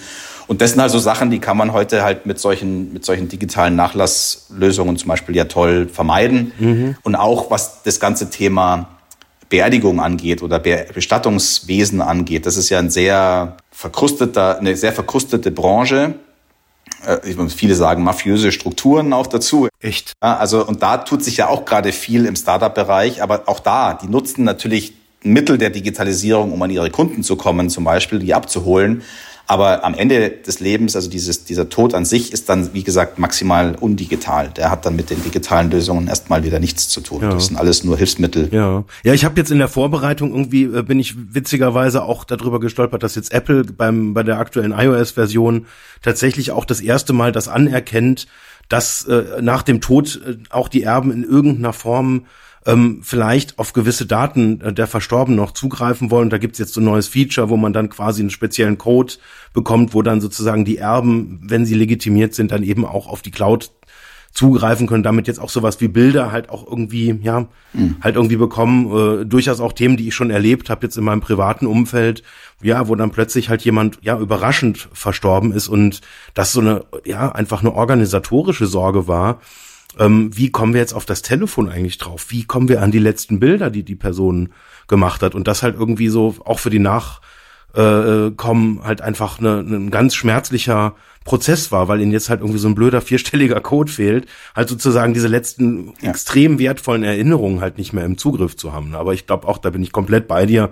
Das ist so auf dieser administrativen Ebene, Vielleicht erzählst du auch gleich nochmal so ein bisschen, was ihr bei Nui macht, weil das ist ja, das, das geht ja voll auch in diese, äh, in, in diese Schiene rein, dass man Menschen mhm. in, da geht es jetzt ja nicht direkt ums Sterben, aber jetzt in dieser Pflegesituation ja sozusagen einfach bei allem hilft, was eben administrativer Natur ist, was einem das Leben halt unglaublich schwer macht und einem ja. normalen Menschen wahrscheinlich eher die Energie abzieht, sich sozusagen um diese emotionalen Aspekte zu kümmern, wenn man dann halt bei irgendeinem Pflegeantrag oder sowas dann halt irgendwie sich eine Nacht nach der nächsten um die Ohren schlägt und fürchterlich genervt genervt ist und am Ende dann doch wieder irgendein Formular falsch ausgefüllt ist. Ähm, genau. Magst du da mal kurz uns so einen Überblick geben, was da so der, der, der, der Fokus ist? Gerne. Wie ihr da Menschen helfen könnt? Also wenn man über Digitalisierung in der Pflege spricht, da haben ja viele immer so die Ängste, dass wir da von Pflegerobotern sprechen und dieser Entmenschlichung in der Pflege, dass dann eben nicht mehr der Pfleger ins Zimmer kommt und die Hand hält von dem Patienten, sondern der Roboter das macht. Ja? Und darum geht es natürlich nicht, also darum geht es uns zumindest nicht, sondern um was es uns eigentlich geht, ist, die Menschen von diesen Dingen, die man digital lösen kann, und das sind eben diese ganzen nicht emotionalen Themen, also das sind die Themen wie eben äh, zum Beispiel die ganze Antragsthematik. Also wenn ich einen Pflegegrad beantragen muss, wenn ich danach, es gibt insgesamt, glaube ich, 40 verschiedene Pflegeleistungen, die ich beantragen kann. Wenn ich da beim Bundesministerium für Gesundheit nachfrage, dann schicken die mir ein Buch mit 235 Seiten zu, was ich dann erstmal lesen muss und verstehen muss. Also das ist ein maximal äh, komplexer Prozess, der, der viel Zeit verbraucht und der, diese Zeit geht eben dann verloren für diese Zwischenmenschlichkeit, für diesen, für diese Zuwendung. Und unsere Idee war, als wir begonnen haben damals, eben eine digitale Lösung zu bauen, die die Menschen in diesem Bereich, wichtig, in dem Bereich unterstützt und ihnen dabei hilft und ihnen diese ganzen administrativen Tätigkeiten jetzt nicht abnimmt, aber ihnen eben erleichtert sozusagen. Das war das eine. Das zweite war natürlich der, der, die Erkenntnis aus vielen Gesprächen, dass so Angehörige, die in so eine Pflegesituation geworfen werden, eher Laien sind. Das heißt, die kommen manchmal von heute auf morgen, wenn es ein Schlaganfall ist zum Beispiel, sind die ab morgen pflegende Angehörige und müssen auf einmal mit einem Menschen umgehen, der Beeinträchtigungen hat, der irgendwie gepflegt werden muss. Und das heißt, die wissen natürlich erstmal gar nichts über diese, diese Pflege und brauchen Unterstützung, brauchen Hilfe müssen wissen, wie kriege ich denn jemanden mit einem gelähmten Arm, wie kann ich den pflegen oder wie kriege ich jemand aus dem Bett in den Rollstuhl und wieder zurück. Mhm. Und also so praktische Pflegethemen, die der Profi natürlich kennt, aber der Amateur, der, der Laie eben nicht. Und auch da helfen wir ihnen dabei, dass wir ihnen eben da auf eine sehr niederschwellige Art und Weise einen Ratgeber zur Hand geben, wo man diese Dinge sehr praxisnah und mit vielen Tipps und Tricks erklärt und erzählt. Und das Letzte, was wir noch tun in der App, ist, dass wir die Leute motivieren dazu, mehr Menschen einzubinden in die Pflege. Also wir haben oft festgestellt bei pflegenden Angehörigen, wenn man die interviewt, wir haben über 300 Interviews geführt in den letzten Jahren, dass die oft das Gefühl haben, sie sind alleine. Sie sind die Einzigen, die sich kümmern und sie haben irgendwie keine Unterstützung. Ja. Und wenn man dann mal fragt und dann so den Tagesablauf irgendwie sich schildern lässt, dann heißt, naja, dann kommt die Nachbarin mal irgendwie zweimal die Woche und bringt mir das. Und da, ja, der Bruder kommt auch noch am Montag und Donnerstag vorbei. Also da ist eigentlich schon mehr Unterstützung da, die wird nur nicht so wahrgenommen. Mhm. Und sie wird auch nicht in Anspruch genommen, aktiv, weil man sich geniert, um Hilfe zu bitten. Ja. Und deswegen motivieren wir die Leute, Menschen einzuladen in die App, wir haben in der App einen Kalender und eine Aufgabenliste, wo diese täglichen To-Dos und Aufgaben auch sichtbar gemacht werden können. Und jeder, der in der Liste, jeder, der in der App ist, kann sich da beteiligen und kann sagen, hey, die Aufgabe übernehme ich, da kann ich unterstützen, da fahre ich den Papa zum Arzt beispielsweise. Und wir merken, dass, die, dass durch dieses Sichtbarmachen auch andere Menschen von sich aus eben Hilfe anbieten und viel proaktiver sind und dadurch der hauptpflegende Angehörige oft eben entlastet wird, ohne dass er betteln muss um Hilfe. Ja. Und das sind jetzt so aktuell die Hauptfeature, die wir in unserer App ähm, vereint haben. Die entwickelt sich ständig weiter. Wir haben einen Chatbot, der mit dem pflegenden Angehörigen automatisch kommunizieren kann und der wird ständig intelligenter und weiß mehr und kann bei mehr Themen helfen. Und so entwickeln wir die App halt ständig, um diese Angehörigen, die ja in Deutschland übrigens fünf bis acht Millionen Menschen, man weiß es nicht genau, aber eine sehr große Gruppe von Menschen, die das betrifft, ja ähm, der größte Pflegedienst sozusagen Deutschlands eigentlich. Wenn die morgen ihre Arbeit einstellen würden, würde das komplette System zusammenbrechen. Und es gilt, diese Gruppe, glaube ich, einfach noch besser zu unterstützen und auch die Arbeit, die sie tun, äh, einfach besser wertzuschätzen. Mhm. Auch als potenzieller Angehöriger finde ich das großartig, weil du kämpfst ja auch mit dem einerseits dem Bedürfnis zu unterstützen, andererseits der Sorge, da irgendwas Falsches zu sagen, taktlos, pietätlos zu sein. Und wenn ich angestoßen würde durch eine App, ähm, hey, es wäre super, wenn jemand mal auf das so und so Amt gehen könnte und das und das erfragen könnte oder sowas, könnte ich mir vorstellen, das ist auch als Angehöriger eine Erleichterung. Finde ich eine großartige und sinnvolle Idee. Genau. Es ist auch, also wir haben zum Beispiel gemerkt, bei Facebook oder in den sozialen Medien insgesamt ist ein ganz großes Bedürfnis, diese Angehörigen sich auch auszutauschen mit anderen Betroffenen. Mhm.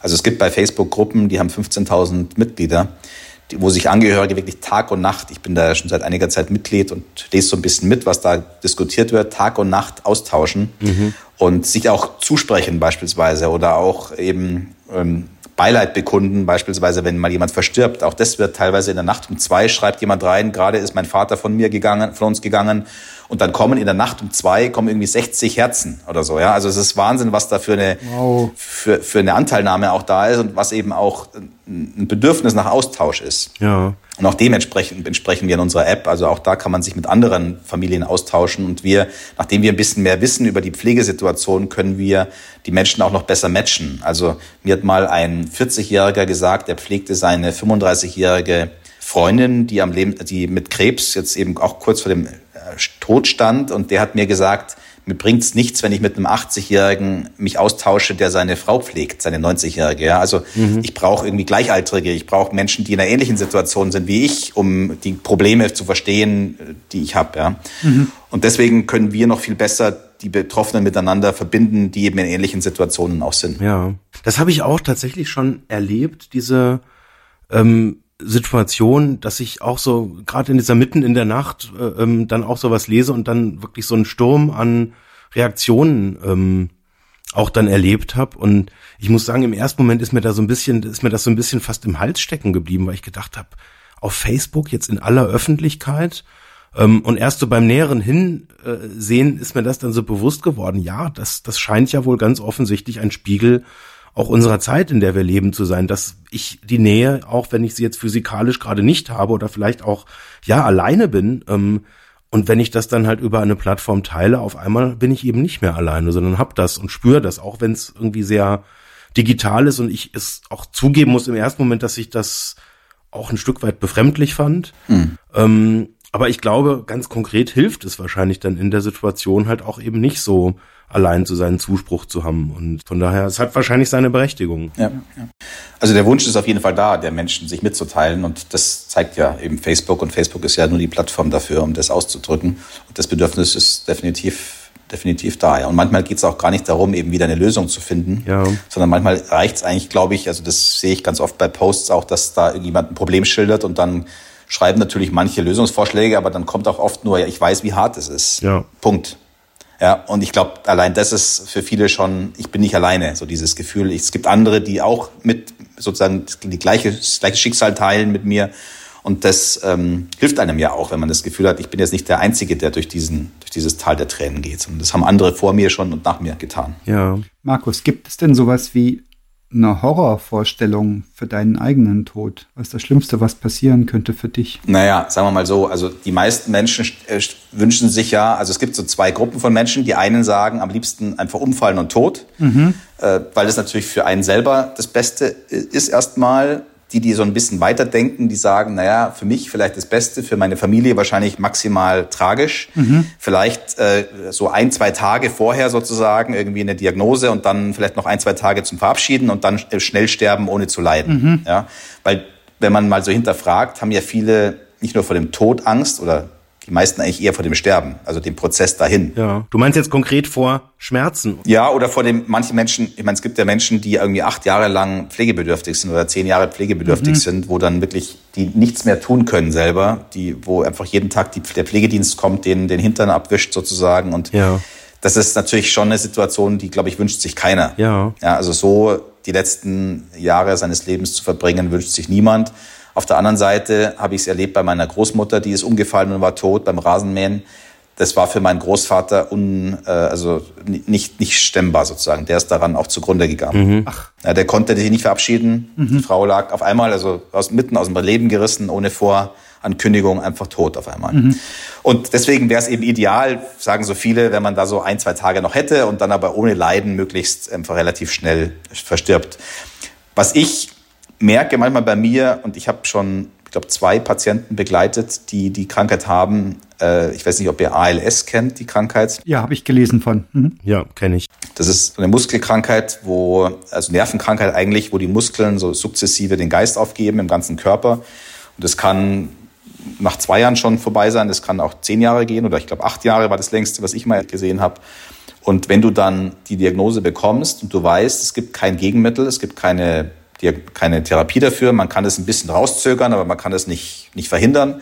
Und du weißt, spätestens in acht Jahren bist du, bist du tot. Und bis dahin, der Weg ist auch eine ständige Degeneration. Und du bist am Ende, die letzten Monate, manchmal auch Jahre, wirklich gefangen im Körper. Du bist komplett gelähmt, du kannst nicht mehr reden, du kannst im Endeffekt nichts mehr tun, aber du bist im Kopf, im Geist noch 100% wach und klar. Mhm. Mhm. Und kriegst alles mit, kannst auch alles verstehen sozusagen, kannst halt eben dich nicht mehr mitteilen. Es gibt dann manche, die haben so Computer, die kennt ihr vielleicht mit den Augen, kann man da die, die Buchstaben anfixieren.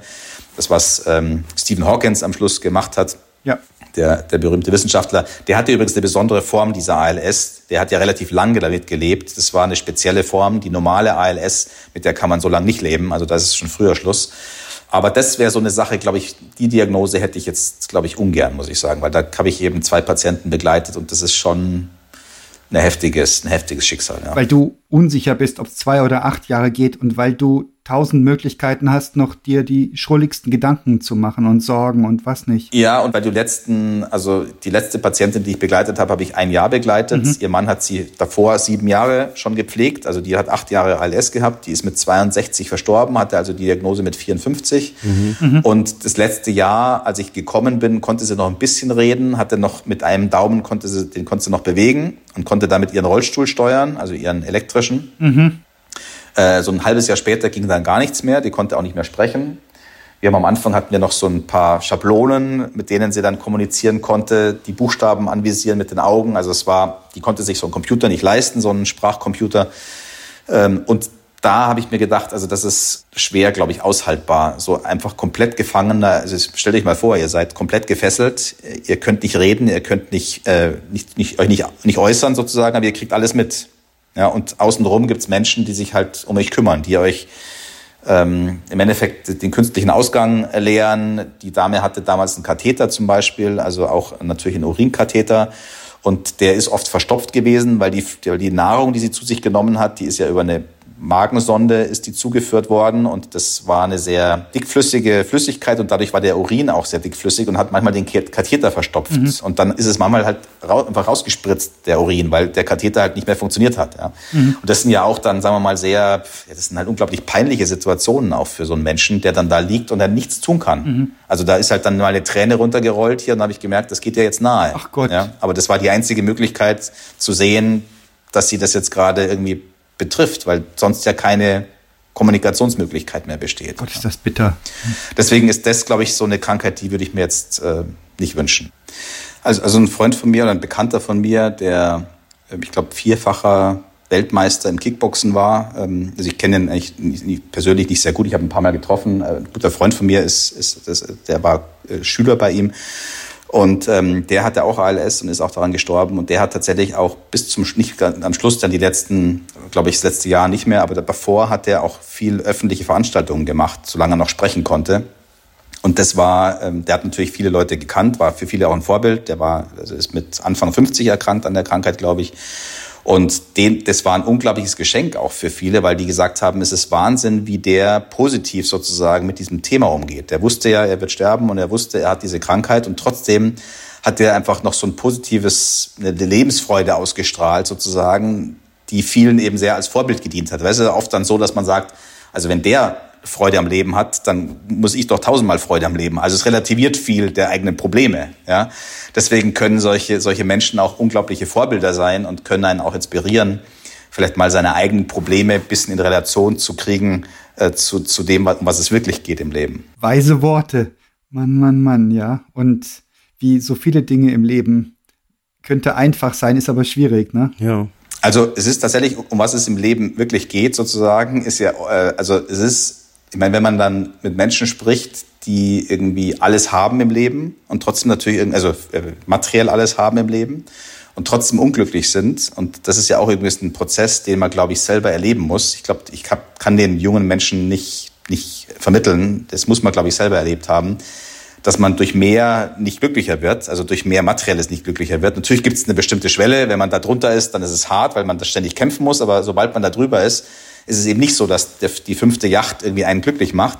Und ich finde es spannend, dass es trotzdem Menschen gibt, die ich auch kenne, die da weiter auf dem Weg laufen und sagen, naja, vielleicht, wenn ich mir noch ein Flugzeug kaufe, dann geht's mir vielleicht besser. Ja? Also, dass die sozusagen nicht irgendwann die Erkenntnis kommt, dass man sagt, okay, der Weg ist es nicht, Punkt. Mhm. Ja, und dass man dann andere Wege sucht sozusagen. Mhm. Ähm, gibt's gibt's viele, ja. Und, und das, dann sind dann so Probleme wie mein Nachbar hat irgendwie eine 10 Zentimeter längere Yacht und jetzt bin ich irgendwie eifersüchtig darauf. Ja, die, die gibt's ja, die Menschen, ja, die kenne ich auch. Ja, ja, das sind dann diese komischen Leute, die mit dem Vorjahresmodell vom Ferrari rumfahren müssen. Die Armen. Genau, gebeutelt vom Leben sozusagen, ja. Und wenn die dann eine Diagnose kriegen übrigens, also ich weiß nicht, ich habe den Westerwelle habe ich kennengelernt, als ich damals bei dem Bundesverband Junge Unternehmer war äh, hat, war ich für Politik zuständig und da haben wir uns ab und zu getroffen und wir hatten den auch auf Veranstaltungen. Und äh, der Guido Westerwelle, ich habe den erlebt eben in, sein, in seiner Kraft, in seiner, in seiner Aggressivität auch und so weiter, in seiner Intelligenz. Und ich habe ihn leider danach nicht mehr persönlich, nach der Diagnose, nicht mehr persönlich getroffen. Ich habe ihn nur im Fernsehen gesehen. Und es ist Wahnsinn, wie Menschen sich ändern durch so eine Diagnose. Also sobald so eine Diagnose kommt, würde ich behaupten, ist auch so ein Unternehmer, der sich wegen den fünf Zentimetern kürzerem Schiff äh, aufregt, ja, ist auf einmal ein anderer Mensch. Ja. Weil auf einmal diese Endlichkeit eben sichtbar wird und auf einmal kommt dieses Gefühl, oh Scheiße, jetzt habe ich nur noch ein Jahr oder zwei oder, oder drei Monate oder wie lange auch immer. Ich möchte noch so viel machen. Was, was, mir sind noch ganz andere Dinge wichtig als diese fünf Zentimeter längeres Boot. Ja?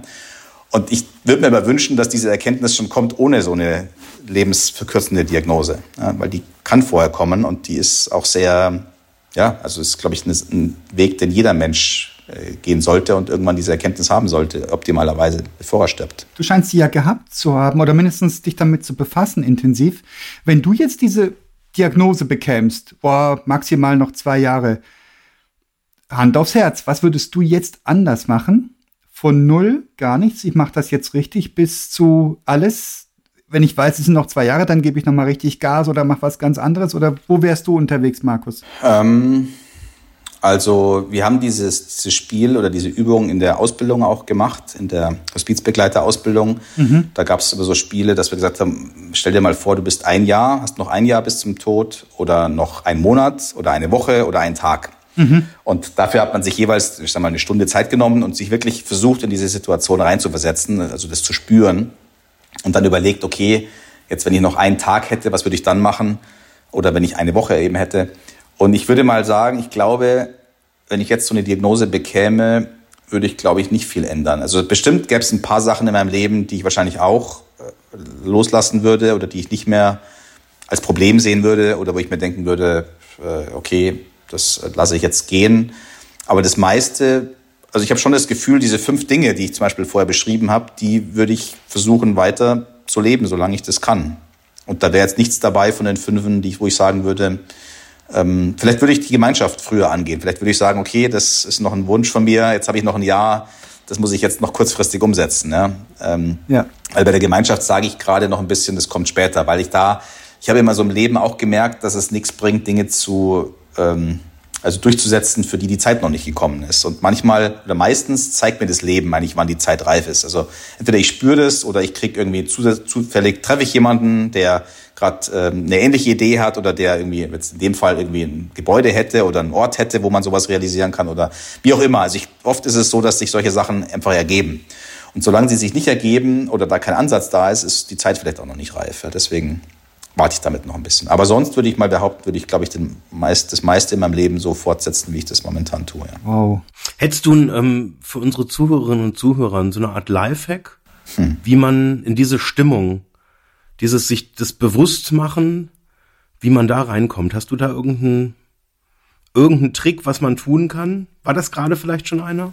Also, was ich vielen äh, immer empfehle dabei ist, mal, und das tun, es fällt schwer, also gerade wenn man sehr busy ist und sehr erfolgreich ist und sehr einen Job hat, der sehr anspruchsvoll ist, dass man sich mal rauszieht aus seinem Tagesgeschäft sozusagen und mal von oben so ein bisschen auf sein Leben guckt und, und sich sein Leben anschaut und sagt, was passiert eigentlich gerade in meinem Leben?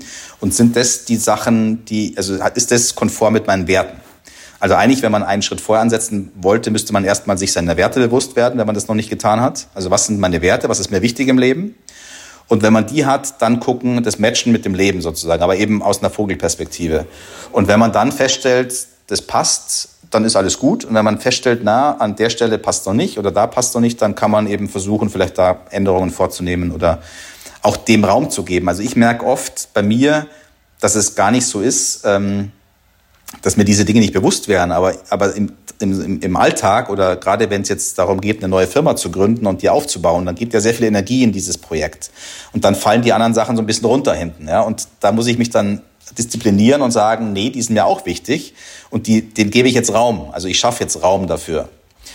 Und wenn ich mir das bewusst mache oder mir das bewusst bin, dann ist es auch okay, dann geht es auch. Aber oft im Alltag vergisst man es und dann ist man im Trott und auf einmal merkt man zwei Jahre später, oh, Liebe war ja auch noch ein wichtiges Thema. Das habe ich jetzt irgendwie die letzten zwei Jahre ganz vergessen. Ja. ja. Deswegen ist es dieses Bewusstmachen, glaube ich, wichtig und einfach bewusst leben, selbstreflektiert zu leben, ist, glaube ich, eh eine der wichtigsten ähm, Fähigkeiten als Mensch, dass man reflektiert, was passiert gerade. Und das tun die meisten ja nicht. Die meisten leben halt in ihrem, in ihrem Alltag, in ihrem Hamsterrad, sagen manche dazu. Ja. Äh, und insbesondere dann, wenn man eben viel Bestätigung bekommt von außen, ist es, glaube ich, noch schwieriger, da rauszugehen und zu sagen, na, also dieser Job als Europachef bei BlackBerry, da sagen zwar alle, der ist geil, aber ich finde den gar nicht so geil. Ich würde lieber was anderes machen. Hm. Ja, und da hätte ich große, großes Misstrauen mir selbst gegenüber, wenn ich dieser erfolgreiche Supermanager in dieser Superfirma bin dann will ich, dass das geil ist. Und ich bin wahrscheinlich im Selbstdialog smart und eloquent genug, um mich davon zu überzeugen, dass das richtig geil ist. und würde im Zweifel meine eigenen Constraints overrulen. Mhm. Merkst schon, ich, ich fange jetzt das Anglizieren an. Ja. Das ist das Manager-Deutsch. Ja. Und ja, genau, ich könnte das. Ich könnte mich selbst davon überzeugen, ja. dass alles geil ist, was ich gerade mache. Und wissen, dass das nicht so ist, unbedingt. Wahrscheinlich tun es die meisten auch oder viele. Ist natürlich äh, eine einfache Möglichkeit, sich selber zu betrügen. Insbesondere, die meisten Menschen haben ja Angst vor Änderung. Also das ist ja immer so, dass es, äh, solange alles so bleibt, wie es ist, selbst wenn die Situation nicht optimal ist, weiß ich zumindest, was ich habe. Mhm. Wenn ich was verändere, dann kommt ja eine Situation, die ich nicht kenne. Und dieses Neue, dieses Unbekannte ist für viele erstmal beängstigend. Ja. Mhm. Und deswegen ist jede Art von Änderung ist immer erstmal mit, mit Angst behaftet sozusagen. Ja? Und deswegen versucht man das zu vermeiden. Mhm. Und deswegen sagt man im Zweifel vielleicht, ich bleib lieber darin und es redet sich eben seinen Job schön oder sein Leben schön. es war nicht so, dass ich meinen Job nicht gemocht habe, ganz ehrlich. Der BlackBerry-Job war toll. Also ja. ich habe da auch Spaß gehabt dabei. Es war nicht so, dass ich da jeden Morgen aufgestanden bin und dachte, oh Gott, heute schon wieder ins Büro. Hm. Überhaupt nicht, gar nicht. Sondern es war, das Problem war nicht so sehr der Job, sondern das Problem war, dass andere Dinge, die mir auch wichtig waren, durch den Job nicht möglich waren. Ja. Mhm. Und ich halt die Entscheidung treffen musste, möchte ich jetzt nur diesen Spaß hier haben im, im Beruf oder möchte ich die anderen vier, fünf Sachen, die mir auch wichtig sind oder noch wichtiger sind, möchte ich die nicht lieber leben im Leben. Mhm. Ja, ja, und ich glaube, das ist so ein Stück weit die Gefahr dann auch in dieser Position, dass das eben auch, ja, eine ne Legitimation ist. Ähm, ich hätte eine Geschichte noch, die, die bei mir ähm, ziemlich äh, äh, mind-changing war. Ähm, das war tatsächlich auch eine Übung, die ich mal gemacht habe. Ähm, da habe ich Abschiedsbriefe geschrieben an meine Frau und an meine Kinder. Mhm. Ähm, und gerade in dieser Situation, äh, seinem eigenen Kind einen Abschiedsbrief zu schreiben, das hat für mich eine unerwartet starke Veränderung hervorgerufen, weil ich plötzlich dadurch, dass ich, ich sage das jetzt mal so ähm, ganz ehrlich, ich wusste nicht, was ich da hinschreiben soll. Weil gerade bei kleinen Kindern, da ist man so in einem operativen Modus, so ein bisschen wie du es gerade so von diesen Jobthemen beschrieben hast. Du bist so in diesem Modus, das muss alles funktionieren und du hast so viele Anforderungen von allen möglichen Seiten.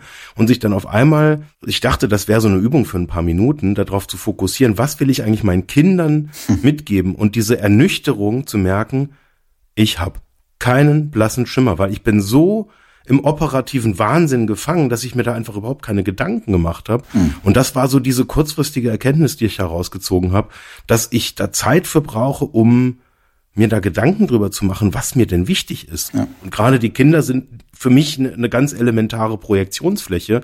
Und wenn ich nicht weiß, was ich, wenn ich jetzt durch einen, weiß ich nicht, blöden Autounfall halt einfach kurzfristig irgendwie von einem Termin nicht wiederkomme, ja. ähm, und diese Vorstellung, die finden dann so, ein, so einen Brief von mir, ja. Ja, und der Papa hat keinen blassen Schimmer, was er ihnen mitteilen soll, außer, ja, seid halt brav und hört halt immer auf das, was die Mama sagt und immer fleißig Vokabeln üben, sowohl Englisch als auch Französisch, ganz wichtig. Ähm, das kann es ja irgendwie kaum gewesen sein. Und das ist, das ist jetzt, wäre für mich jetzt ist ein bisschen abstrakt auch, aber das hat für mich wirklich eine ganz emotionale äh, Situation halt irgendwie auch losgetreten, ähm, mir zu überlegen, nicht nur, was will ich denen sagen, wenn es dann zu spät ist, sondern ja, wie, wie, wie komme ich dahin? Was mhm. will ich mit denen, was habe ich noch mit denen vor? Was will ich denen eigentlich mit auf den Weg geben? Ja, aber dem, dem liegt ja die Frage zugrunde, was ist dir wirklich wichtig im Leben? Also was ist sozusagen die Erkenntnis, die du gerne weitergeben möchtest, um was es im Leben wirklich geht? Und ich glaube, diese Frage sich zu stellen und sich ähm, mal damit zu beschäftigen und sich auch die Zeit zu nehmen dafür im Leben, die, die lohnt sich. Also nach meiner Erfahrung lohnt sich die. Und weil es rewarding ist, äh, um bei den Anglizismen zu bleiben. ja, also wenn man einfach dann diese Qualitäten lebt, ja, also wie sagt man auf Deutsch? Äh, Belohnend, ja. Lohnend, genau. Es ist lohnend. Nee, ist nicht, nicht gut genug. rewarding finde ich jetzt auch besser. ja, rewarding ist doch, ist doch cool, ja. Genau, also es ist wirklich, es lohnt sich tatsächlich, dieser Frage nachzugehen, sozusagen. Was, was ist mir wichtig? Weil wie, wie gesagt, wir sind halt so ein bisschen verleitet auch natürlich die Dinge zu machen, die von außen, wo wir von außen Zustimmung kriegen und wo wir Anerkennung kriegen. Und das ist nicht immer unbedingt das, was uns selber auch am wichtigsten ist, ja, glaube ich. Das ist zumindest meine Erfahrung. Kannst du, also ich will jetzt nicht noch ein neues Fass aufmachen, wir werden heillos überziehen, aber es ist äh, spannend as ever. Kannst du in drei Sätzen sagen, was Tantra und Sterben gemein hat. Das hattest du angekündigt schon zum Eingang dieses Podcasts. Ich würde das wahnsinnig gerne wissen.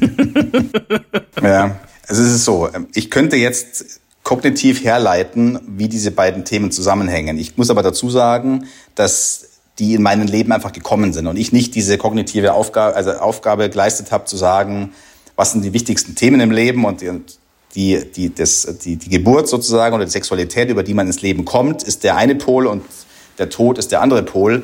Das ist jetzt eine Rückschau quasi und so erkläre ich mir, warum diese Themen für mich besonders spannend sind. Aber die kamen anders in mein Leben. In mein Leben kam Tantra über äh, eine Sache, dass ich festgestellt habe, dass ich in Beziehungen, in denen ich war, und ich war nie in sehr langen Beziehungen, dass ich entweder eine sehr starke emotionale Beziehung hatte zu der Frau oder eine sehr stark körperliche Beziehung, aber nie beides zusammen. Und daran ist immer, sind die Beziehungen immer gescheitert. Also entweder sie waren eben körperlich stabil, aber emotional nicht sehr verbindend oder andersrum.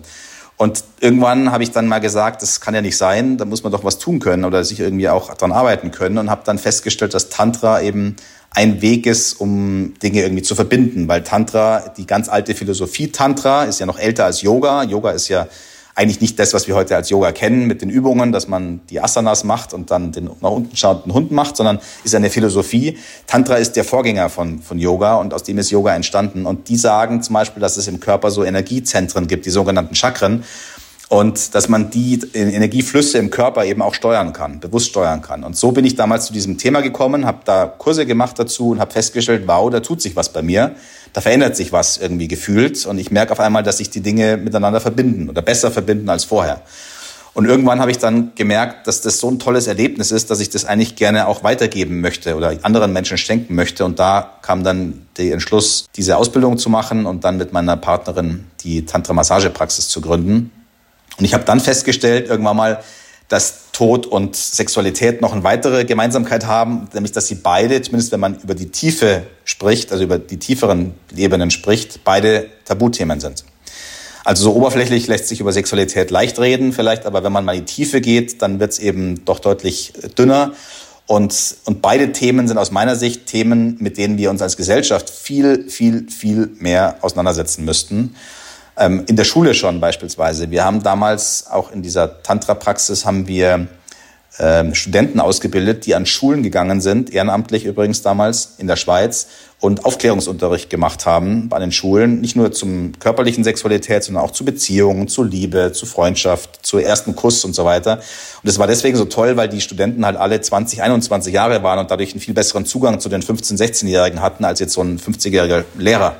Und denen haben wir eben viel Tantrisches mitgegeben, haben die ausgebildet, weil wir gesagt haben, eigentlich müssten diese Ideen von Tantra schon viel früher eben bei den Schülern schon platziert werden, weil die heute ja mit Pornos im Internet aufgeklärt werden und dann glauben, das ist eine gesunde Sexualität. Die meisten erkennen dann nach 10, 15 Jahren, dass das nicht so wirklich befriedigend ist auf Dauer und schauen sich vielleicht im Idealfall dann um und erkennen dann, es gibt noch andere Wege. Aber sowas könnte man aus meiner Sicht schon viel früher in der Schule eben mit auf den Weg geben. Und der Tod ist genau dasselbe. Also auch da ist es so, dass die meisten erst durch eine persönliche Erfahrung zu diesem Thema kommen, weil die Mutter stirbt, weil der Vater stirbt, weil irgendein Bekannter stirbt. Und dann fängt man idealerweise an, sich damit zu beschäftigen. Markus, was können wir denn tun, um den Tod für unsere Lieben und wahrscheinlich auch für uns selbst etwas besser und vielleicht sogar bewusster annehmen zu können, das nicht tot zu schweigen, sondern vielleicht auch einfach wirklich bewusst umarmen zu können, wenn es denn soweit ist. Also erstmal, glaube ich, geht es darum, den Mut erstmal sich auf den Weg zu machen und sich diesem Thema zu nähern. Also sprich, die Offenheit zu haben, erstmal sich diesem Thema zu stellen und zu sagen, ich möchte da mehr darüber wissen. Mhm. Weil alleine dieses Wissen übrigens ja auch, also ich fand zum Beispiel einen der spannendsten Bücher, die ich gelesen habe, jetzt habe ich den Namen nicht mehr parat, ist ein Buch, das beschreibt genau den Sterbeprozess, also wirklich, was da passiert im Körper und wie sich das äußert auch und was danach auch mit meinem Körper passiert. Also welche genauen Prozesse sozusagen der Körper durchläuft, bis er am Schluss dann im Grab liegt und dann entsprechend auch ähm, verrottet oder äh, kompostiert wird sozusagen. Genau, du hattest den Rasselatem genannt vorhin, gell? Das ist ein, eine der letzten Zeichen. Genau, das ist ein Punkt, der, der, der da im, im Sterbeprozess passiert, genau. Aber einfach sozusagen das Unbekannte schafft ja auch Angst bei uns. Mhm. Natürlich ist es so, dass wir nicht wissen, was nach dem Tod kommt. Das werden wir auch nie, wahrscheinlich nie erfahren. Ähm, insofern, dadurch kommt ja die Angst. Wenn wir genau wüssten, was danach passiert, hätten wir wahrscheinlich gar nicht so große Angst vor dem, vor dem Sterben. Aber sich erstmal diesem Sterbeprozess mal zu nähern und sich mit dem Thema auseinanderzusetzen, nimmt auch schon mal Angst aus meiner Erfahrung. Weil man einfach merkt, zum Beispiel gibt es ja, viele haben Angst vor dem Sterben, vor dem vor dem Prozess dahin. Und wenn ich aber weiß, dass die Palliativmedizin heute fast alle, also wirklich 98,9 Prozent aller Schmerzen kann man medizinisch in den Griff kriegen. Also keiner muss wirklich äh, extrem leiden am Lebensende. Ja? Mhm. Ähm, insofern, das schafft ja auch Erleichterung erstmal. Wenn man weiß, durch die Medizin heute, Palliativmedizin, kann man wirklich fast alles irgendwie in den Griff kriegen. Es gibt wirklich wenig Fälle, wo die Menschen, wo, wo es wirklich schwierig ist. Ja. Und das sind so Sachen, glaube ich, wenn man sich da mal auf den Weg macht und sich diesem Thema einfach sozusagen mutig stellt, dann im Laufe der Zeit habe ich das Gefühl, dass man, wenn man eben das nicht verdrängt und das keine große Unbekannte ist, man irgendwie so ein bisschen Freund, nicht Freund wird, aber man wird bekannt mit dem Tod sozusagen und dadurch verliert er so ein bisschen von seiner Furchtbarkeit oder seiner Unbekanntheit und dieser, diesem Mythos sozusagen, den wir ihm vielleicht geben. Das, glaube ich, ist, ist ein Reward, äh, eine Belohnung, die man bekommt, wenn man sich mit dem Thema beschäftigt. Und dann ist es natürlich schon auch so, dass Tod viel auch mit unserem spirituellen Fundament zu tun hat. Also mit der Frage, was passiert denn danach? Mhm. Also mein Vater zum Beispiel, oder es gibt Menschen, die sagen danach, sie glauben, danach ist einfach Schluss und fertig, das war's. Das ist ja auch eine, eine spirituelle Haltung. Es ist ja nicht so, dass man sagt, die glauben an nichts, die glauben ja auch an was ähm, die glauben halt, dass danach vorbei ist, dass es kein Leben nach dem Tod gibt oder dass es nicht weitergeht mit dem Bewusstsein. Ähm, aber sich mal dessen bewusst zu werden, was glaube ich eigentlich selber, wo ist mein Fundament, wo auf welchem Fundament stehe ich, hilft dabei auch, glaube ich, weil das eben Klarheit bringt und glaube ich auch so ein bisschen diese Unbekanntheit. Natürlich ist immer noch ein ein unbekannter Faktor dabei, weil ich nicht weiß, ob ich richtig liege mit meinem Fundament, aber es gibt einem Stabilität. Ja. Ich hätte noch mal äh, eine, eine Vermutung geäußert oder ich, ich würde es jetzt mal als Frage formulieren. Kannst du ähm, jetzt als Sterbebegleiter ähm, Menschen, die sterben oder Menschen, die jetzt von jemandem oder die sich um jemanden kümmern, der stirbt, durch die Erfahrung ein Stück weit da eine Normalität reinbringen, die den Leuten Sicherheit bringt? Oder ist das eine zu romantische Vorstellung? Nee, das glaube ich kann ich nicht. Also ich kann auch nicht äh, Sterbenden berichten von anderen, die es auch geschafft haben. Oder also das, ähm, das lässt sich schlecht übertragen. Ich glaube, das Einzige, was ich machen kann, ist, dass ich durch meine Stabilität und durch meine Ruhe oder durch meinen, durch meinen äh, unaufgeregt sein sozusagen, ja. Und das hat sich vielleicht auch verbessert in der letzten, also in, in, in den Jahren. Ich bin vielleicht auch entspannter geworden, weil ich halt viel gesehen habe. Ähm, dadurch Sicherheit geben. Also das ist sozusagen das Einzige, was ich vielleicht verbessern kann im Laufe der Zeit, dass dadurch, dass ich entspannter werde, ruhiger werde, noch mehr der Fels in der Brandung vielleicht bin oder so, dass da andere dann diese Entspannung so ein bisschen von der ähm, genährt werden oder sich da, ähm, da wohler fühlen, wenn sie merken, da steht jemand, der ist eben nicht in dieser völligen Auflösung, in dieser Trauer, in dieser, in dieser Panik oder was auch immer, sondern der steht da und ist einfach da. Also ist eben dieses Dasein, diese Präsenz. Mhm. Das kann ich geben. Ich kann Erfahrungen, kann man, glaube ich, schlecht weitergeben und, und teilen, weil die individuell immer unterschiedlich sind. Ja, das ist so. Obwohl ich auch gehört habe, dass es Menschen gibt, die sich ähm, über NATO, über Berichte mit Nahtoderfahrungen zum Beispiel dem Thema genährt haben und dadurch, ähm, also die, die sie gemacht haben, haben ja eine deutlich entspanntere Einstellung zum Tod, ist meine Erfahrung, weil sie eben irgendwie mal da in der Nähe waren und gemerkt haben, wow, das ist ja vielleicht gar nicht so schlimm, wie ich mir das vorgestellt habe, sondern vielleicht sogar ein spannendes Erlebnis. Ähm, aber manche Menschen, die darüber lesen, kriegen da auch ein bisschen mehr Zuversicht und Hoffnung und, und denen hilft es sozusagen auch von anderen die Erfahrungen geteilt zu bekommen, wie denn so ein Nahtoderlebnis abgelaufen ist. Wow, Markus. Also mindestens in der Länge, aber ich glaube auch im Inhalt eine ganz besondere Podcast-Folge. Folge, die, das hat mich jetzt sehr berührt, was du erzählt hast. Ich empfinde das als extrem glaubwürdig und könnte mir vorstellen, es gibt schlimmere Dinge, die einem passieren können, wenn man schon am Sterbebett liegt, als dass du dabei säßest. also ich glaube, das ist eine hilfreiche Erfahrung. Und auch gerade, was du sagst, dieses Ruhe vermitteln, ganz unabhängig vom spirituellen Fundament. Ja. Ich glaube, das, das tut gut, wenn jemand nebendran sitzt, der sagt, ist jetzt so, musst du durch und ja. wird gehen. Ja, es ist tatsächlich, glaube ich, eine Stabilität, die man in sich hat und äh, Unaufgeregtheit sozusagen, die man selber ausstrahlt, die ähm, dem anderen dann hilft. Dieses Dasein, ja. Wow. Dankeschön. Spannendes Gespräch. Vielen Dank. Ein dickes Brett. Danke euch. Ja. das wusstet ihr vorher.